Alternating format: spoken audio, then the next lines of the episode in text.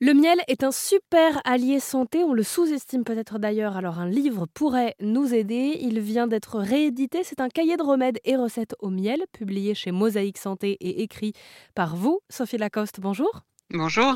Merci d'être avec nous sur l'antenne d'Airzen Radio. Un peu de miel sur une brûlure et le tour est joué, c'est ça?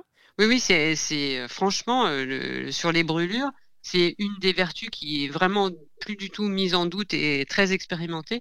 Enfin, moi, je dis toujours qu'il faut penser quand on se brûle déjà à refroidir la, brûlure qu'on ne fait pas toujours automatiquement et ce qui est la base parce que quand vous vous brûlez, ça continue à brûler en profondeur. Donc il faut déjà refroidir sous l'eau fraîche. On dit 15 minutes à 15 cm, 15 degrés Celsius. C'est hyper important. Donc, sous l'eau, quand vous, vous, vous brûlez la main, par exemple, vous, d'abord, vous rafraîchissez la blessure. Et après, le miel est un super pansement il empêche l'infection, il, active la régénération des cellules, c'est incroyable. Hein. Vous vous faites un pansement au miel le soir, le lendemain, vous n'avez plus rien quand vous vous brûlez le doigt, je sais pas, en sortant la tarte du four. Ou...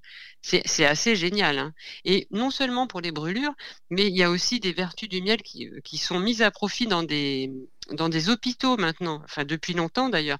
Ça a commencé dans les années 80. Il y avait un chirurgien à Limoges qui soignait ses patients, un chirurgien digestif, qui soignait après des interventions chirurgicales euh, les, plaies avec du miel. Et depuis, euh, il y, a, dans les hôpitaux, même, euh, à Paris, hein, au centre Pompidou, il y a des gens, des chirurgiens ORL qui utilisent le miel comme ça. Alors pas n'importe quel miel.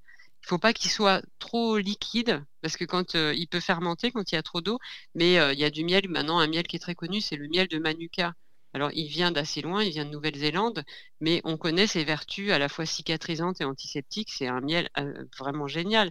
Et en France, le problème, c'est qu'on a, on a moins d'études, mais le miel de thym, le miel de lavande, en fait, avec des, des fleurs très aromatiques comme ça, sont aussi très antiseptiques. Donc, si un jour on a plein d'études là-dessus, je pense qu'on arrivera euh, presque à égalité avec le miel de Manuka. Mais lui, il est très étudié, donc c'est plus facile d'utiliser surtout dans un milieu médical un miel euh, où on a des, voyez, des résultats concrets, euh, scientifiques, écrits, euh, voilà.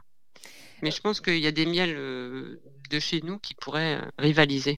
Vous donnez plusieurs exemples pour lesquels le, miel pourrait être utile l'asthme, l'anémie, les insomnies, les douleurs d'allaitement aussi, par exemple. Alors, évidemment, on peut que vous conseiller d'aller voir un médecin pour tout ça, mais sinon, vous dites que le miel peut apporter déjà une prévention pour certaines situations en fait.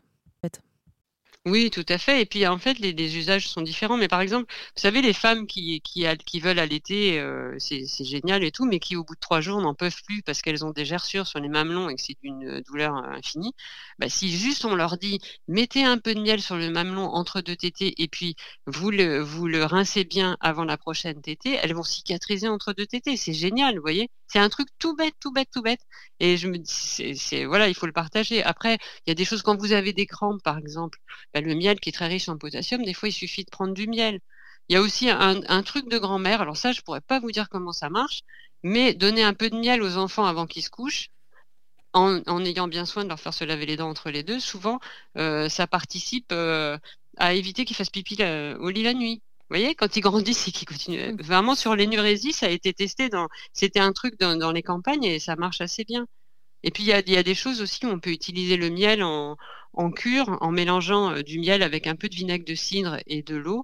Si on en prend tous les jours, en général, on dit une cuillère à soupe de, miel, euh, deux cuillères à soupe de vinaigre de cidre, diluer tout ça dans un verre d'eau. Quand on a des rhumatismes, en cure de 20 jours, souvent c'est génial. On arrive à un peu euh, dérouiller ses articulations. Et on pourra retrouver tout ça dans votre livre qui s'appelle donc Mon cahier de remèdes et recettes au miel que vous republiez chez Mosaïque Santé Sophie Lacoste.